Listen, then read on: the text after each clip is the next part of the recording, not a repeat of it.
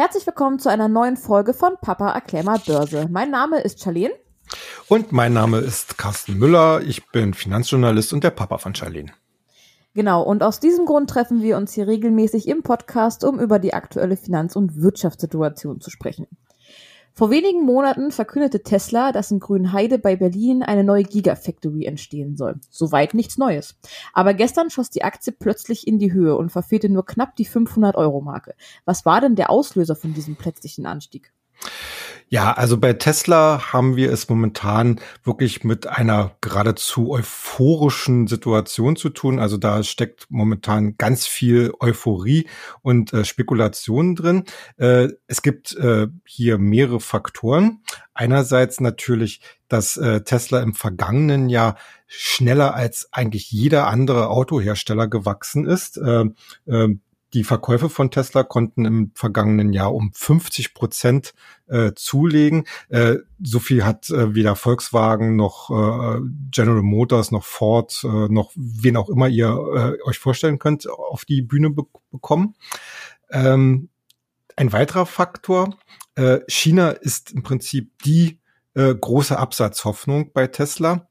Und die äh, chinesische Regierung hat gerade angekündigt, nachdem sie in der Vergangenheit die Subventionen für Elektrofahrzeuge nach und nach abgesenkt haben, haben, haben sie jetzt gesagt, dass sie vorerst hier nicht weiter äh, zurücknehmen wollen. Also das heißt, dass der Markt hier wahrscheinlich eine Stabilisierung bekommen wird. Und das ist natürlich für Tesla und seine doch inzwischen sehr äh, breit gefächerte Modellpalette ein äh, deutlich positiver Aspekt. Und natürlich äh, ist es so, äh, die Börsianer lieben natürlich Erfolgsstories und äh, Tesla hatte in den vergangenen Wochen ein, eine wirklich richtig sagenhafte Rallye aufs Parkett gebracht, ist inzwischen äh, ja der der teuerste oder der wertvollste Autowert in der Welt hat also mhm. selbst solche Riesen wie General Motors und Ford, die ja weit mehr Autos äh, an den äh, Start bringen und äh, an den Kunden bringen, äh, hinter sich gelassen, beziehungsweise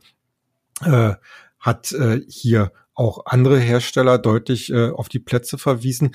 Und es ist nun mal an der Börse oftmals so, Erfolg zieht weiteren Erfolg nach sich. Äh, die Börsianer sagen dann immer so, die Hosse nährt die Hosse, also wenn die Kurse steigen, dann kommen immer mehr Käufer in den Markt und die wollen auch mit auf den Zug aufspringen und das äh, bringt natürlich jetzt entsprechend äh, Momentum in die Aktie.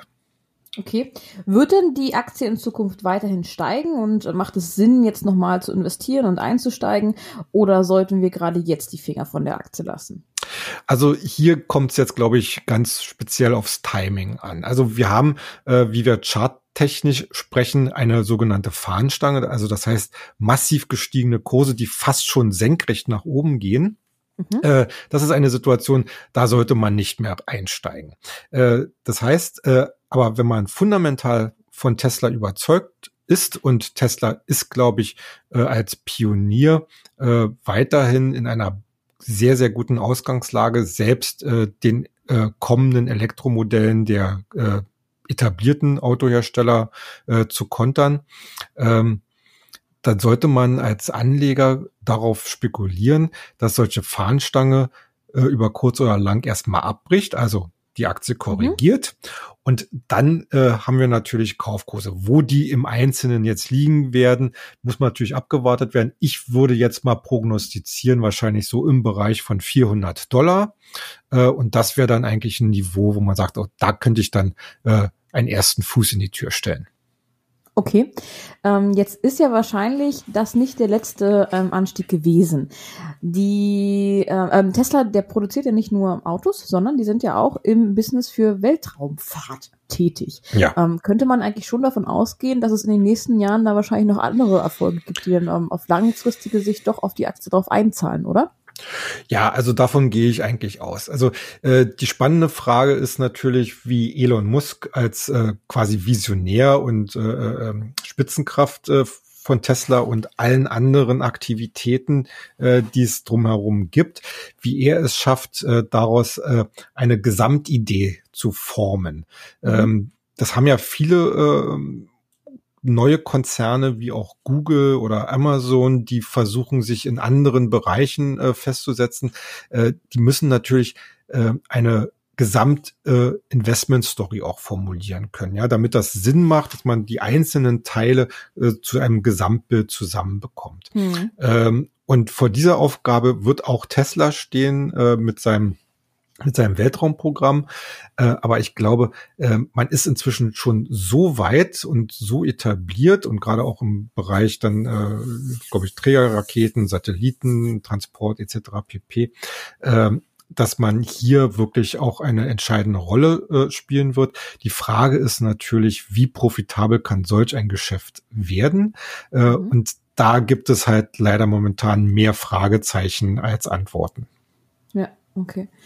Ähm, lass uns mal noch einen kurzen Blick auf die jetzt startende Berichtssaison zum vierten ja. Quartal 2019 werfen. Ja. Es wird ähm, ja wieder einiges geben. Die Firmen müssen wieder Rede und Antwort stehen. Worauf sollten wir denn jetzt in dieser Zeit besonders achten? Ja, also äh, wir haben ja, wie gesagt, jetzt seit äh, Dienstag äh, sind wir jetzt so richtig eingestiegen. Also äh, gestern und heute haben vor allen Dingen die amerikanischen Großbanken ihre Zahlen gemeldet insgesamt mit einem sehr positiven Grundton, also vor allen Dingen zum Beispiel äh, Marktführer GP Morgan, aber auch die Citigroup, die mit äh, überraschend starken Zahlen aufwarten konnten, überraschend deswegen, weil im Vorfeld die Analysten schon auch sehr positiv äh, gestimmt waren. Also, äh, aber die Banken haben es trotzdem noch geschafft, da einen draufzusatteln. Ähm, es gab natürlich auch welche, die nicht so gut abgeschnitten haben, wie zum Beispiel Wells Fargo, aber das sind dann halt spezielle äh, Themen, äh, die jetzt mit der Bankbranche als an sich jetzt nicht äh, wirklich was zu tun haben. Äh, worauf es mir ankommt eigentlich, äh, es ist immer wichtig, dass bei einer Berichtssaison sozusagen der Auftakt gelingt. Wenn da jetzt schon gleich von vornherein schlechte Stimmung aufkommt, weil die Banken halt äh, weniger Gewinn machen oder, oder sich vor irgendwelchen konjunkturellen Schwächen fürchten und das kommunizieren, äh, dann ist sozusagen die gesamte Marktstimmung verhagelt. Aber das haben wir jetzt in diesem Fall nicht. Und äh, jetzt kommt es natürlich darauf an, äh, können auch die anderen Branchen äh, nachziehen. Also mhm. ganz speziell natürlich die äh, der Technologiesektor. Und da sind es nicht nur die ganz großen wie Apple oder Amazon oder Facebook, äh, auf die der Markt guckt, sondern natürlich die ganz vielen äh, äh, ich würde jetzt nicht sagen kleinen, aber die, die vielleicht nicht immer so äh, äh, aktuell in den Schlagzeilen stehen. Aber wir haben hier zum Beispiel im Bereich Netzwerktechnik, im Bereich äh, Halbleiterherstellung, Cloud, Software. Also da gibt's ganz viele Bereiche, die äh, jetzt eigentlich die Möglichkeit haben, nach einem durchaus schwierigen Jahr 2019 nochmal zu zeigen, wo ist denn der Stand der Dinge und vor allen Dingen, wo geht's denn in diesem Jahr hin? Mhm. Und was äh, können wir denn konkret jetzt von den Ergebnissen erwarten und welche Werte oder hast du konkrete Werte, die jetzt deiner Meinung nach ähm, interessant werden könnten? Ja, also äh, was können wir erwarten? Also insgesamt äh, glaube ich, dass die laufende Berichtssaison für das vierte Quartal jetzt nicht die übermäßigen positiven Überraschungen äh, bringen werden. Äh, deswegen, weil erstens die Analysten sich relativ nah inzwischen schon äh, an den Schätzungen äh, oder an den, an den möglichen Ergebnissen äh, bewegen. Zweitens war das vierte Quartal in dem Sinne schon noch eine Sonder äh, Situation, weil es äh, das äh, man vergleicht ja immer so zu zum Vorjahr, also in dem Fall zum vierten Quartal 2018. Und mhm. das war ja damals noch ganz stark davon geprägt von den ganzen Vorteilen durch die Trumpsche äh, Steuerreform. Äh, dieses Jahr äh, sind diese Effekte eigentlich faktisch nicht mehr da. Also man kann davon ausgehen, dass viele Unternehmen rein nominell äh, bei den Gewinnen möglicherweise schlechter abschneiden, aber das ist ja alles schon in den Kursen eingepreist worden. Wichtig ist jetzt, äh, was was erwarten diese Firmen äh, vom, vom laufenden Jahr? Und da haben wir jetzt gerade äh, einen ganz wichtigen Aspekt, denn die, äh, der Handelskrieg zwischen USA und China, wie er ja das ganz gesamte letzte Jahr auch dominiert hat und gerade auch in technologielastigen Branchen. Dieses Thema äh, ist ja jetzt äh, mit äh, der Unterzeichnung eines ersten Abkommens ähm, beziehungsweise äh, wir müssen ja sehen, äh, jetzt, wo wir es heute aufnehmen, ist es noch nicht unterzeichnet, aber alle gehen davon aus, dass es auch äh, unterzeichnet wird. Hoffen äh, wir. Ähm, Wann ist denn der Termin, wenn du es gerade der, der ist eigentlich heute, äh, also am mit, Mittwoch späten Abend geplant. Okay. Okay. Ähm, und äh,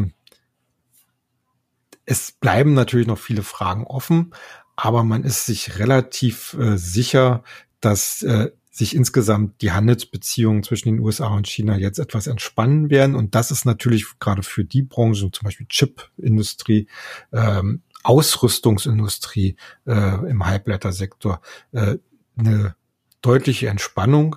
Und man kann eigentlich davon ausgehen, dass alle diese Firmen, ohne jetzt ganz konkret zu werden, aber vielleicht mit etwas mehr Optimismus auf äh, das neue Geschäftsjahr schauen werden und in diesem Fall dann letzten Endes auch den Kursen weiteren Auftrieb geben. Mhm. Jetzt habe ich gesehen, dass die Reaktion der Börse in den Kursen manchmal ziemlich unerklärlich ist. Ähm, so verlieren Aktien zum Beispiel, wenn die Zahlen gut sind und gewinnen wiederum, wenn die Zahlen schlecht sind. Wie kommt das denn bitte schön zustande? Ja, also äh, vielleicht kann man da so ein bisschen unterteilen. Also zuerst, ne? Also ein, ein super Quartalsbericht, ja, und trotzdem äh, gibt die Aktie ab. Äh, meistens ist hier äh, das sogenannte Sprichwort Sell on Good News äh, der Fall. Also das heißt, äh, der Markt hat schon diese guten Ergebnisse vorher eingepreist. Und äh, jetzt, wo sie quasi auf dem Tisch liegen und das vorher Spekulative auch bestätigen, dann nehmen dann halt viele Leute kurzfristig erstmal Gewinne mit. Ähm, das ist ein Mechanismus, den muss man nicht wirklich verstehen. Äh, er ist halt Tatsache und damit muss man halt immer rechnen. Okay. Ähm, das äh, Thema, warum äh, sch schlechter Bericht und trotzdem steigende Kurse, äh, da gibt's manchmal ähm, das wirklich so zwischen den Zeilen bei den Berichten gelesen wird. Ne? Und da kommt es manchmal durchaus auf eine Nuance drauf an, dass äh, also gerade was die Amerikaner gerne sehen wollen, wenn ein Unternehmen schlechte Zahlen gebracht hat, äh, und wenn das Unternehmen sich dann hinstellt und sagt, ja, das war jetzt doof, äh, aber wir haben einen Plan, zum Beispiel mhm. Kosteneinsparungen oder Kooperation, was auch immer, ja. Äh, also der da, Anleger reagiert da sehr optimistisch dann in dem genau, Fall, weil genau. die Story dem Unternehmen glaubt und dann darauf genau, reagiert. Genau. Äh, und äh, wie gesagt, da ist manchmal äh, wirklich zwischen den Zeilen lesen möglich. Es ist für Anleger immer sehr schwierig, dann sozusagen die Marktreaktion vorauszuprognostizieren. Ähm, aber letzten Endes kommt es ja sowieso darauf an, wenn man in eine Aktie investiert, sich sie in sein Depot packt, sollte man sich ja genau angeguckt haben und eigentlich fundamental davon auch überzeugt sein.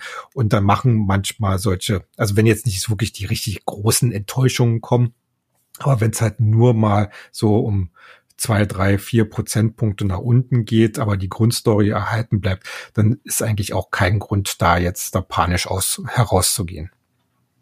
Hm, okay. Gut, dann danke ich dir für deine heutige Einschätzung. Gerne. An der Stelle würden wir uns dann auch wieder von euch für heute verabschieden, wünschen euch eine schöne Woche und ja, bis zum nächsten Mal. Bis zum nächsten Mal. Tschüss. Tschüss.